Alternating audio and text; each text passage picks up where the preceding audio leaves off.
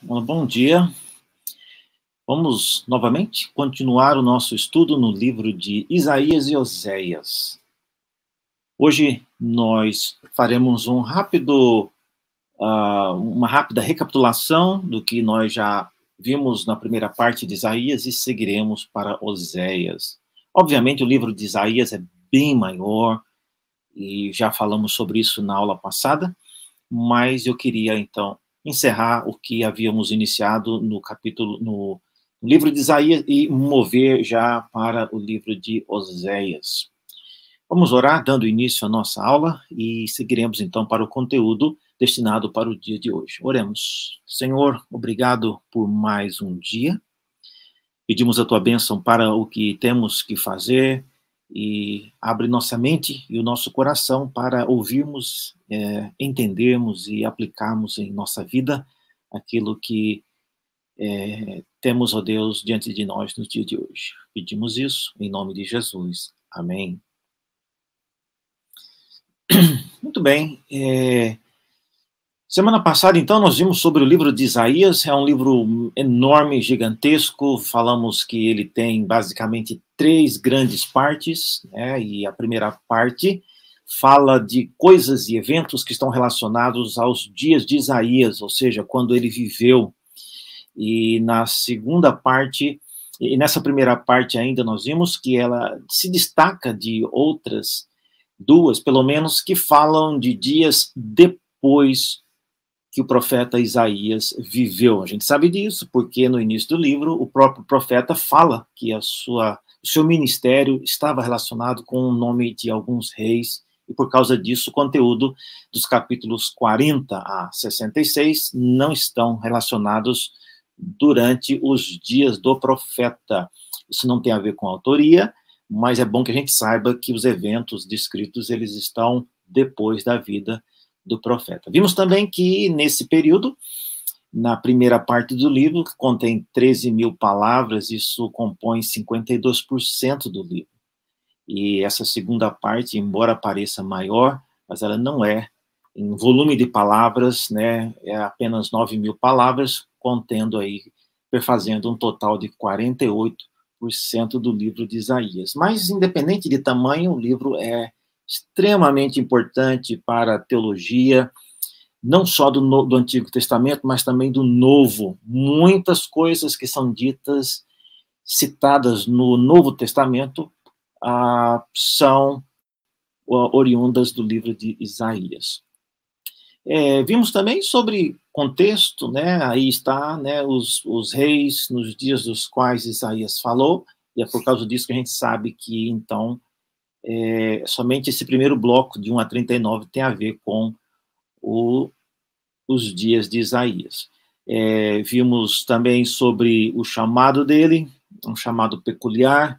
Ele não foi chamado como Moisés, como Jeremias, mas ele estava ouvindo o que estava sendo dito e ele se voluntariou. Tá? É, é uma coisa diferente do que nós já temos visto. Eh, vimos sobre essas sentenças contra as nações, que veja lá depois na aula anterior, tem a ver com palavras ditas ao povo de Jerusalém e não palavras dirigidas às nações. Ezequias não foi, é, perdão, Isaías não foi enviado como Jonas para ir em cada uma dessas nações, Babilônia, Moabe, Damasco, Egito e assim por diante, para entregar a palavra mas essas profecias eram entregues ao povo de Israel por razões, volte lá e veja na aula anterior por que, essas profecias eram feitas dessa maneira. É, vimos que um dos grandes eventos nesse primeiro bloco é, conclui, né, nos versículos, capítulos 36 a 39, o cerco assírio contra Jerusalém. Isso aí capitalizou aí boa parte do conteúdo né, do livro e a atenção do livro, e foi realmente uma situação muito importante. E o livro termina essa primeira sessão com essas informações, é um, é um trecho, esse trecho de 36 a 39 é um trecho com uma narrativa histórica bastante viva E, uh, por incrível que pareça, em textos extra-bíblicos, esse é um, é um período da história bastante comprovado historicamente por relatos do próprio rei Ezequias, né, nos seus escritos pessoais, hoje ainda existentes, né, uh, nos museus, que você pode encontrar Ezequias, eh, o rei Senaqueribe, falando sobre esse incidente que aconteceu em Jerusalém, no cerco da cidade, que não deu certo, né, como uh, Senaqueribe gostaria. É, vimos sobre localização, né, o deslocamento de Nínive até Jerusalém, né, mais de mil quilômetros, e não foi uma coisa assim feita da noite para o dia. Então, é, isso tem a ver com o primeiro bloco. O segundo bloco do livro de Isaías é, são predições e consolo, de consolo e admoestações, né? E vimos que essas predições iniciam no capítulo 42, né? Consolai, consolai o meu povo, bastante conhecido. E uma coisa que nós terminamos nesse ponto aqui, falando que esse bloco 40 a 55 irá falar bastante sobre um personagem chamado o servo, né? O servo a quem eu escolhi, né? E é muito fácil as pessoas já pularem para a conclusão de que esse servo seja Cristo. Isso irá posteriormente se concretizar, mas por enquanto o próprio livro de Isaías, no mesmo capítulo, inclusive, capítulo 42, no versículo 19, irá dizer que quem é cego como o meu servo, ou surdo como o meu mensageiro. Opa! Então, esse servo do Senhor não é ainda para ser entendido como sendo Cristo, tá? mas esse servo é o próprio povo de Israel. Tá? Ele irá ser castigado uh, indo para o exílio por causa da cegueira e por causa da surdez espiritual, ok? Então, cuidado com isso. Quando você ler o livro de Isaías, não tome conclusões, não tire conclusões precipitadas, já achando que está falando de Jesus, enquanto ainda não está. Tá? Isso é um exemplo bem clássico, porque no capítulo 42, no início, a gente se empolga achando que já é o próprio é, Cristo, aí no mesmo capítulo vai falar que esse servo ele é cego e ele é surdo. Então, não, não pode ser, certo? Mas quando você continua lendo o livro de Isaías, você verá que essa, esse personagem irá ser depois caracterizado com outras com outros atributos. Ok? Eu queria hoje é, retomar Isaías para concluí-lo, mostrando uma outra uma outra figura que é personificada como sendo o meu ungido. Tá? Capítulo 45 de Isaías apresenta o, o ungido do Senhor nos seguintes termos: Assim diz o Senhor ao seu ungido. Então, olha só. Isaías está dizendo que o Senhor tem um ungido. E esse ungido, por incrível que pareça, é Ciro o imperador persa, que foi usado para fazer várias coisas, e aqui é dito a respeito de Ciro nos seguintes termos: a quem tomo pela mão direita para bater as nações ante a sua face. Eu irei adiante de ti, está falando do Ciro, né, como servo, ungido do Senhor, Endireitarei os caminhos tortuosos, quebrarei as portas de bronze e despedaçarei as trancas de ferro. Dar-te-ei a quem? A Ciro, os tesouros escondidos e as riquezas encobertas, para que saibas que eu sou o Senhor, o Deus de Israel, que te chama pelo teu nome, tá? por amor do meu servo Jacó, e de Israel, meu escolhido, eu te chamei pelo teu nome. Ah, então, Tome muito cuidado com isso, porque, embora ah, no nosso afã de querer já tomar, tirar conclusões e achar que ele está falando para o povo de Israel, está falando a respeito do Senhor, ainda não. Então, quando você ler aqui, é, por amor do meu servo Jacó, do meu escolhido, eu te chamei pelo teu nome, tá? isso não é ainda o povo de Israel. Como assim, reverendo? Mas não é, porque o texto vai continuar dizendo aqui, olha só, eu te chamei pelo teu nome e te pus o sobrenome, ainda que não me conheces. Então, Ciro embora estivesse sendo usado por Deus, estivesse sendo aqui chamado de meu ungido, ele era alguém que não conhecia a Deus. E aí vem a grande pergunta: como é que Deus pode usar alguém que nem sequer conhece a Ele? Pois é, esse, é, essa é a grande mensagem do livro de Isaías. Desafiar o povo de Israel, que acostumou-se a é, achar que era um grande privilégio e uma exclusividade deles apenas ser usados por Deus para fazer os prodígios e os grandes atos de libertação, ah, nesse período Deus mostra que não. Deus pode usar muitas outras pessoas, independente de serem pessoas que conheçam a Deus. E, e essa é talvez uma das coisas mais intrigantes para pessoas que tem a mentalidade de que Deus só usa o povo dele, Deus só usa pessoas que são tementes a ele para fazer aquilo que Deus quer. Não, nem sempre. Há muitas coisas que Deus faz que não são realizadas por meio de pessoas que são tementes a Deus. Ah, mas esse tipo de pessoa, reverendo, são pessoas assim que, né, não, elas não, não têm assim, o espírito de Deus. Não, olha só o texto dizendo aí. Ciro era ungido de Deus para fazer essas coisas. Então, cuidado com, às vezes, a linguagem, entre aspas, né, meio que exclusivista e bairrista, de achar que Deus só usa pessoas do seu povo, da igreja, para transformar e, realizar transformações que são é, de natureza espirituais. Não, Deus usa quem Ele quer e nós, às vezes, nos surpreenderemos com isso. Isso, então, nos faz pensar é, no conceito de quem é esse ungido do Senhor, não é mesmo? Então, se eu estou falando aqui que o ungido do Senhor pode ser alguém que nem conhece a Deus, não, eu não, é, não sou eu que estou falando. O texto está dizendo. Tá? Isaías, Isaías está dizendo que Ciro era ungido do Senhor e ele não conhecia o Senhor. Não sou eu que estou dizendo isso.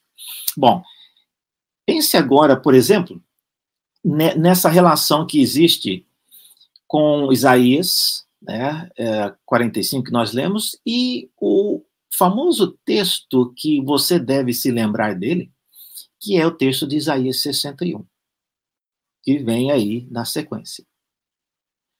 Isaías 61 diz que o Espírito do Senhor Deus está sobre mim, porque o Senhor me ungiu. Então, lembre-se, nesse texto você já tem é, uma condição melhor de associar isso com Cristo por várias razões. Primeira delas é porque Cristo citou essa passagem no Novo Testamento. Quando ele foi pregar na sinagoga, ele abriu o livro da lei, leu em Isaías e disse: Hoje se cumpriu a profecia que acabaste de ouvir. Então, pronto, tá, tá. Não tem como nós falarmos de outra sorte.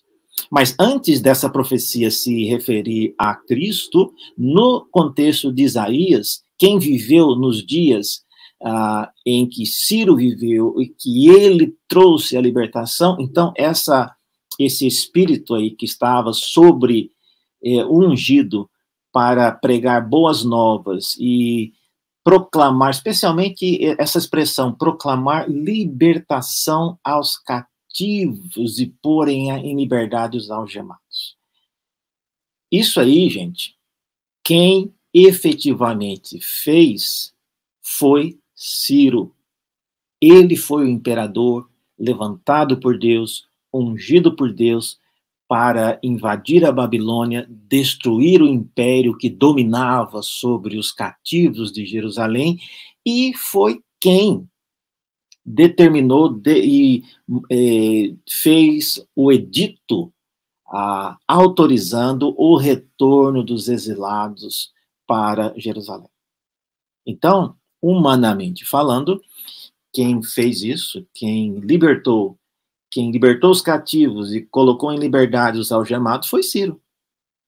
Ah, mas ele não é o, o, o, Espírito do Senhor, não estava sobre ele. Lógico que estava. O capítulo 45 disse que Isaías já havia colocado que os, é, Ciro, ele era ungido do Senhor. Então, eu estou dizendo isso para que você, ao ler o livro de Isaías depois, não seja tão precipitado em, em criar já conexões com é, Cristo em todos os lugares do livro, certo? Eu sei que é importante nós ah, vermos o modo como o texto do Antigo Testamento aponta para Cristo, mas isso não significa que você tem que ficar procurando Cristo em cada, em cada pedaço do, da, da Bíblia. Não. Primeiro, leia o texto, entenda como sendo a mensagem é, para os contemporâneos de Isaías, ou nos dias em que ele viveu, ou nos dias após a vida de Isaías, mas ainda no, no, no Antigo Testamento, para depois você fazer as conexões próprias, tá bom? Então, esse aqui é um bom exemplo do que eu gostaria que você guardasse. Ao ler o livro de Isaías depois, pense nisso. Ah, o livro de Isaías é um livro muito bem organizado e a estrutura dele cria essas expectativas e você começa a imaginar já o Messias, começa a imaginar já o ungido do Senhor e já está logo pensando em Cristo, mas cuidado, cuidado, vá com calma. Antes disso apontar para Cristo, apontava para personagens e figuras que estavam ainda nos dias do Antigo Testamento. Então quer dizer que esse ungido não é Jesus, sim, é reverendo. Não, eu não estou dizendo isso. Eu estou dizendo que antes desse sobre quem o Espírito de Deus pousou para pregar boas novas, quebrantados e assim por diante, antes de apontar para Cristo, cumpriu-se historicamente nos dias de Ciro. Ele foi a primeira pessoa que cumpriu Isaías 61. E depois cumpriu-se também na pessoa de Cristo de maneira plena. Certo? Ah, eu não sei se você está pensando nisso agora, mas a pergunta é: por que, que Deus faria isso? Por que, que Deus usaria uma pessoa que nem sequer uh, o conhece para efetuar atos de libertação e que tenha é, implicações espirituais para o povo dele? Resposta. Primeiro, porque Deus faz o que ele quer. A gente não tem, na, não tem como você limitar o que Deus pode fazer. Segundo, que quando Isaías antecipa e faz uma prévia daquilo que Deus fará, ele está nos dando uma, uma, um preparo espiritual e, e mental para poder entender aquilo que irá acontecer. Não como obra do acaso, não como obra de movimentações políticas e estratégias militares e troca de poderes, não. Isaías quer que o povo de Israel entenda essas mudanças e essas libertações como sendo coisas que o próprio Deus já havia determinado, planejado, e Isaías está aqui fazendo essas predições. Tá? É por isso que eu já disse na aula passada e repito hoje: nunca entenda predição como uma adivinhação. Predição é você estar previamente preparado mentalmente para entender alguma coisa que vai acontecer. Certo?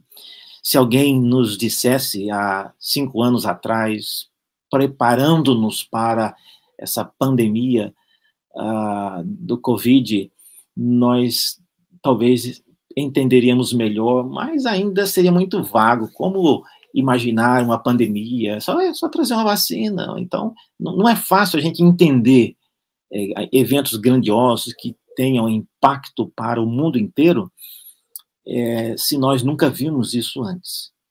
A mesma coisa aqui. Israel nunca passou por aquilo que eles iriam passar, um cativeiro que destruiria mais de 90% do povo, é, destruiria a cidade, o templo, o trono de Davi, nunca mais irá voltar a existir. Então, isso é uma coisa muito nova.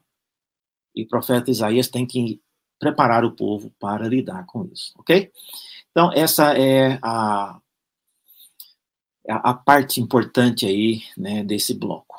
Um pouco ainda sobre isso, é, que eu gosto, falando agora mais de admoestações, né, a, um texto muito interessante nesse bloco 40 a 55, está aí no capítulo 48, onde lemos: Ah, se tivesses dado ouvidos aos meus mandamentos.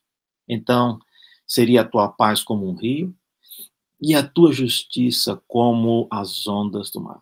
Olha só o tom de lamento, de tristeza da parte do profeta. E veja só, o profeta está profetizando aqui, está trazendo uma palavra para dias que nem ele estaria vivo para ver.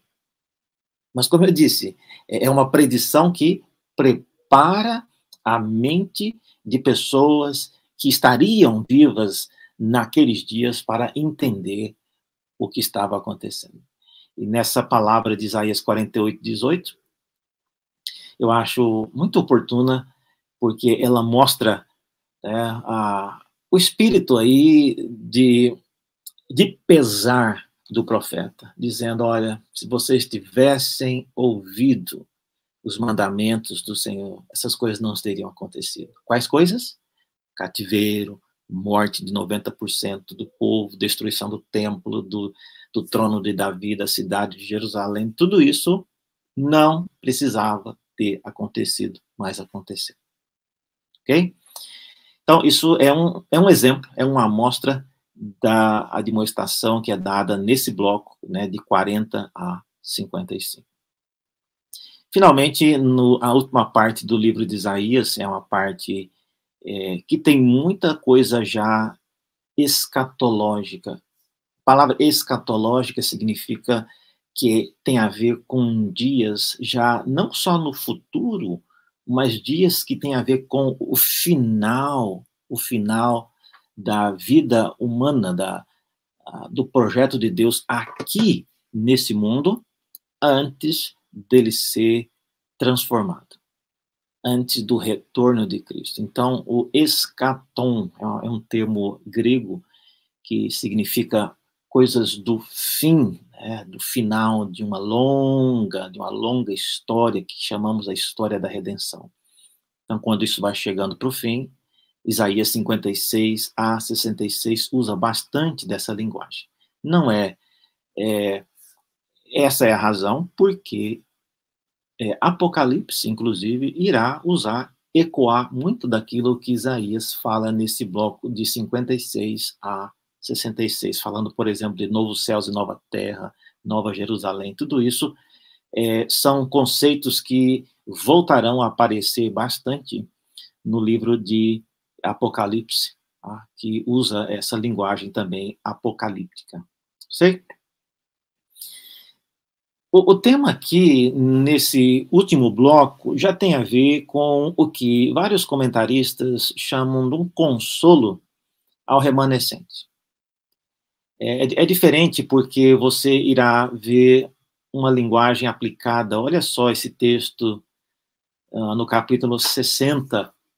Dispõe-te, resplandece, porque vem a tua luz e a glória do Senhor nasce sobre ti porque eis que as trevas cobrem a terra e a escuridão os povos, mas sobre ti aparece resplandente o Senhor e a sua glória se vê sobre ti. As nações se encaminham para a tua luz e os reis para o resplendor que te nasceu. Levanta em redor os olhos e vê todos estes se ajuntam e vêm ter contigo. Teus filhos chegam de longe, as tuas filhas são trazidas nos braços. E esse é um tipo de linguagem que mostra, em parte, o retorno do exílio, mas é, é mais do que isso, gente. Isso aqui é o retorno do exílio, mas também é uma linguagem que mostra nos dias já de Cristo e depois. Porque se você for observar, e se você conhece bem a história de Israel no final, depois do retorno do exílio, você tem lá os dias de Esdras, Neemias e Esther. Nesses dias, você não vê as nações todas vindo para Jerusalém, como o texto descreve. Não tem isso. Tá? Somente Israel, e, e, nem todos os que estavam na Babilônia, quando tiveram a, a, a liberação, né, para poder voltar para Jerusalém, nem todos voltaram. Então, olha só, se nem todos os israelitas voltaram, muito menos os povos estavam vindo para Jerusalém. Então, isso significa que essa profecia ah, é uma profecia relacionada ao remanescente que se cumpriu nos dias do retorno do exílio, mas também, como foi o caso de Isaías 61, se cumpriu também nos dias de Cristo. Ok? Então, guarde sempre isso. Isaías é um profeta que, ao escrever, ele escreve pensando não apenas naquilo que aconteceria nos dias do retorno do exílio, mas a sua mente e inspirada e, aquilo que Deus queria comunicar por meio dele tinha a ver com coisas que estavam acontecendo no escatom, ou seja, na, no final da história da redenção, especialmente culminando para Cristo. E, então, esse é um tom, é um exemplo né, do que você encontrará nesses capítulos de 56 a 66 de Isaías. É um texto rico ah, em informações para várias épocas. E o, o, tom, então, é um tom de consolo, mas é um consolo voltado ao, ao, que eu chamo aqui de remanescente, ou seja, aqueles que finalmente voltaram é, para Jerusalém. Nem todos voltaram, como muitos morreram, muitos nem foram para o cativeiro porque morreram em Jerusalém. E muitos não voltaram para Jerusalém porque ficaram na Babilônia. Mas os que voltaram né, que são muito poucos, é, eles voltaram e a palavra que Isaías traz é para esse remanescente. Tá?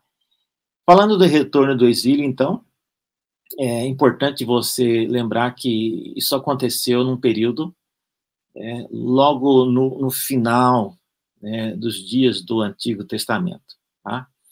É, e aí que nós paramos na aula passada. Então, Isaías é um, um, livro, então, que traz essas palavras de conforto e consolo. Vamos mudar agora para o livro de Oséias, que não sei quantos sabem, foi colocado junto com Isaías por causa de ser um livro que compartilha o contexto histórico. Oséias foi contemporâneo de Isaías. É, no início do livro, como nós veremos, ele menciona os mesmos reis que é, nos dias de, dos quais o profeta falou. Então, o livro de Oséias é dividido em duas partes, muito bem dividido, e, e ele tem uma, uma maneira distinta de trabalhar. Uh, Oséias, então, nos primeiros três capítulos, né, é, contém aí 20% do livro só. Mas, e, e, nesse primeiro bloco, né, que contém 20% do livro, é que fala sobre o casamento do profeta né, com a, uma mulher chamada Gomer. Ela era uma mulher de prostituição. E se você perguntar para qualquer pessoa na igreja que não conheça muito ou não tenha lido muito o livro de Oséias, a primeira coisa que é, eles se lembram, da qual eles se lembram, é esse tal do casamento do profeta com a mulher de prostituição. Mas veja, isso é, é apenas 20% do livro. a, a outra parte do livro, que contém aí 80%, é uma parte bem maior, ela trata de um outro assunto, e ela trata de uma mensagem ao povo com base na ideia desse casamento com o profeta. E você vai perceber, então, que esse primeiro bloco, de 1 a 3, era mais ou menos como uma parábola, uma metáfora. Não que não tenha acontecido, não é isso. Mas aconteceu e o incidente é usado no restante do livro para ilustrar aquilo que Deus queria trazer como mensagem para o povo de Israel. Tá certo? Então, é importante você atinar para isso. Muitas pessoas gostam de entrar no livro e, e, pelo que eles comentam e pelo que é perguntado a respeito do profeta Oséias, tem-se uma clara impressão de que as pessoas leram apenas os primeiros três capítulos. E olhe lá, se não forem os três primeiros versículos, porque nos primeiros três versículos já ah, falam sobre o casamento dele com essa mulher da prostituição, e, e por aí você fica sabendo que a pessoa leu mesmo só isso. Então, é, o livro tem essa estrutura. É, na primeira parte do livro, tem então o que nós vimos no, no livro de Isaías, né, o famoso quem, quando e onde. Tá? É, quem escreveu o livro, quando e onde, para quem. Então, essas três perguntas aí já são logo de cara resolvidas. Então, olha só, as palavras que abrem o livro. Palavra do Senhor, que foi dirigida a Oséias, então já matamos aí o quem. Quem está falando no livro, de quem, quem é o autor do livro? Oséias. Né? É, são palavras que foram dirigidas a Oséias, foram dirigidas é, do Senhor para o profeta Oséias. Isso, então, não é uma composição, é, não é um livro que Oséias escreveu refletindo sobre. Não. É, isso já vimos aí de cara que é um conteúdo profético. Se é conteúdo profético, significa que o profeta que está recebendo, ele tem é, pouca participação no conteúdo. Ele é mais um, um, um, um agente que irá ser o veículo por meio do qual Deus irá comunicar a mensagem a quem Deus quer. Certo? É diferente, por exemplo, de um salmo. O salmo tem lá o seu autor, digamos, o salmo de Asaf. Então, Asaf é um, é um, é um autor e ele irá escrever, ele irá compor um conteúdo com base é, em várias experiências que ele teve, ou refletindo sobre o que Deus fez no passado. Uma profecia é diferente. Profecia diz lá, assim diz o Senhor, abre aspas. Pronto, um profeta não tem que inventar nada. De certa maneira, humanamente falando, é até mais fácil, porque o profeta ele tem apenas que ouvir, redigir e levar ao destinatário. Certo? Então aqui você tem já o quem, palavra do Senhor, foi dirigida a Oséias, fala aí sobre o seu pai, né, filho de Beeri, não temos ideia de quem seja, e aí fala sobre o quando, tá? nos dias de Uzias, Jotão, Acais e Ezequias. São os mesmos reis dos dias de Isaías. Então, daí nós colocamos, então, Isaías e Oséias numa mesma aula para é, mostrar essa continuidade, ok? É, falando um pouco sobre onde é dito que ele, Oséias falou, né, nesses, ah, nos dias desses reis, Uzias, Jotão, Acais e Ezequias, e esses eram reis de Judá.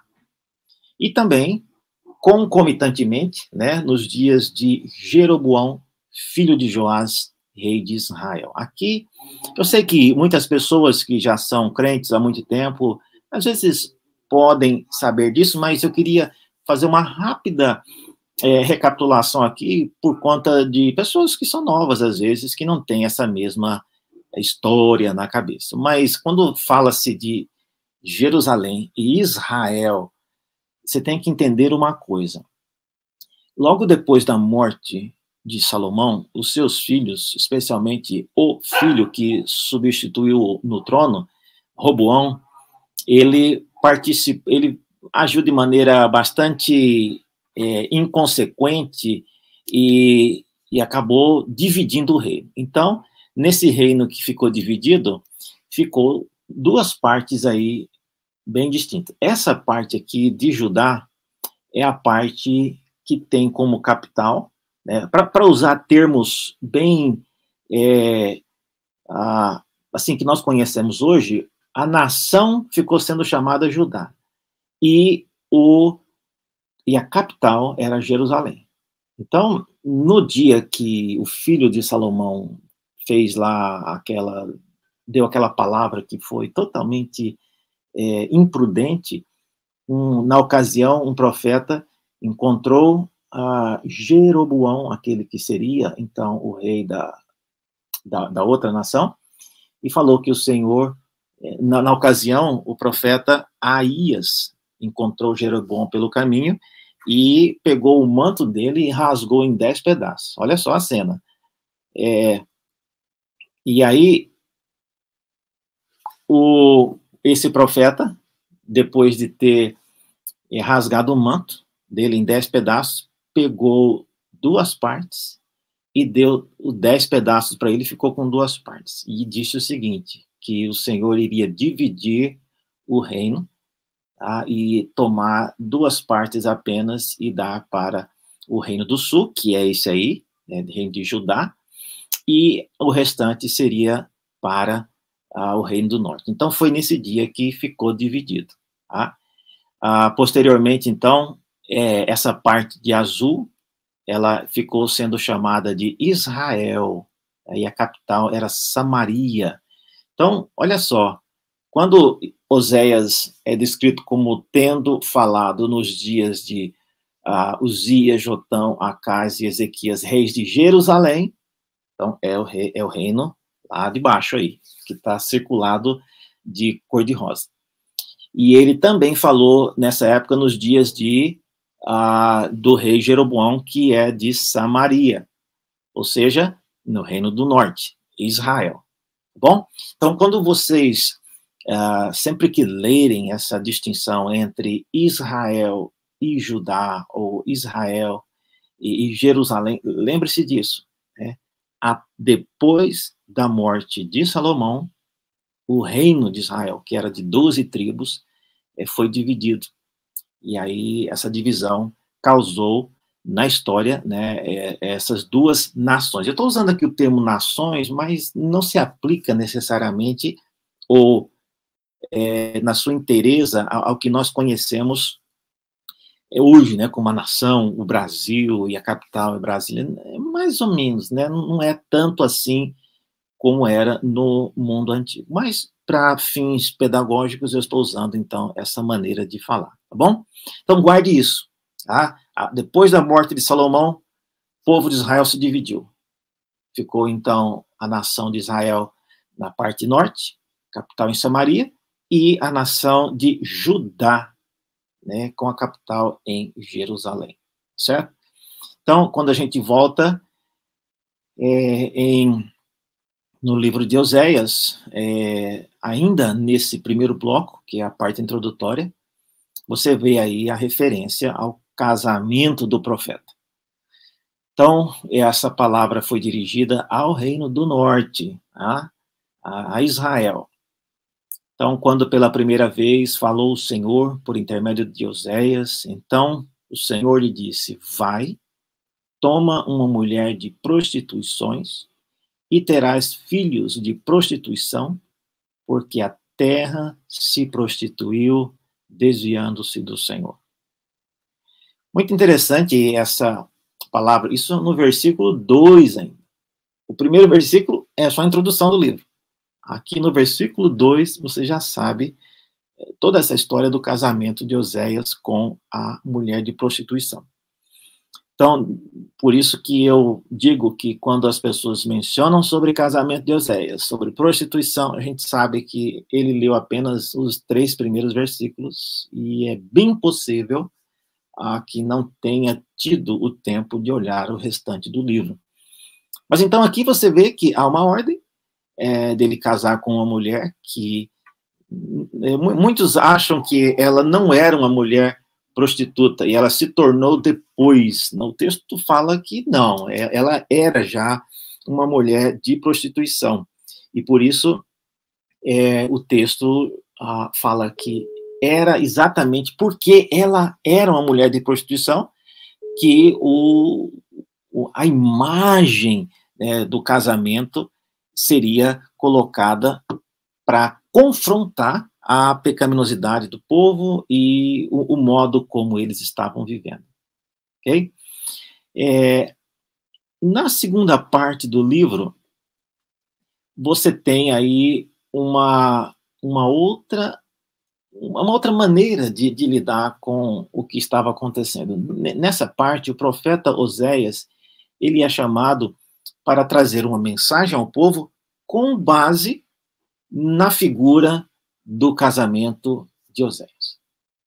Então, é por isso que eu disse que quando você começa a ler o restante do livro, você entende que a, a, aquilo que aconteceu com o profeta, ou a, a ordem dele casar-se com essa mulher prostituta, era, na verdade, uma, uma, é uma, um evento que deu ao povo de Israel, o Reino do Norte, a percepção da gravidade, da mesma maneira que aquilo era algo agressivo aos olhos dos moradores da cidade de Samaria, a capital de Israel, semelhantemente, aquilo que o povo de Israel fez em relação a Deus era também agressivo aos olhos de Deus.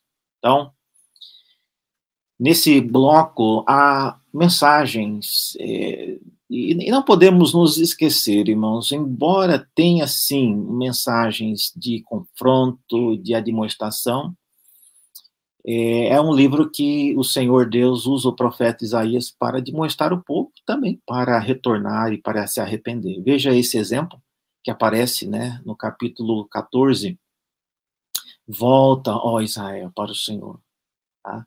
Lembrando aqui que Israel, repito, ah, não é todo o povo de Israel. Está falando aqui para o reino do norte. Volta, ó Israel, para o Senhor teu Deus, porque pelos teus pecados estás caído. Tende convosco palavras de arrependimento e convertei-vos ao Senhor. Dizei-lhe: perdoa toda a iniquidade e aceita o que é bom, e em vez de novilhos, os sacrifícios dos nossos lábios.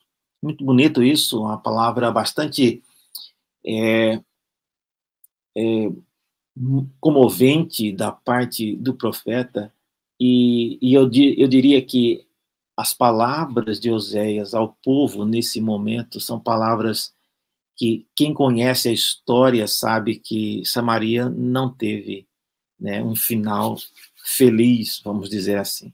Samaria foi invadida pelos assírios, foi levada com atrocidade o desfecho da queda de Samaria foi muito triste e a devastação foi feita de maneira impiedosa. Então, a, a população de Israel e Samaria, que ouviu as palavras de Oséias, não se arrependeu, não teve a chance de ver é, os seus filhos e a restante da nação sendo salva.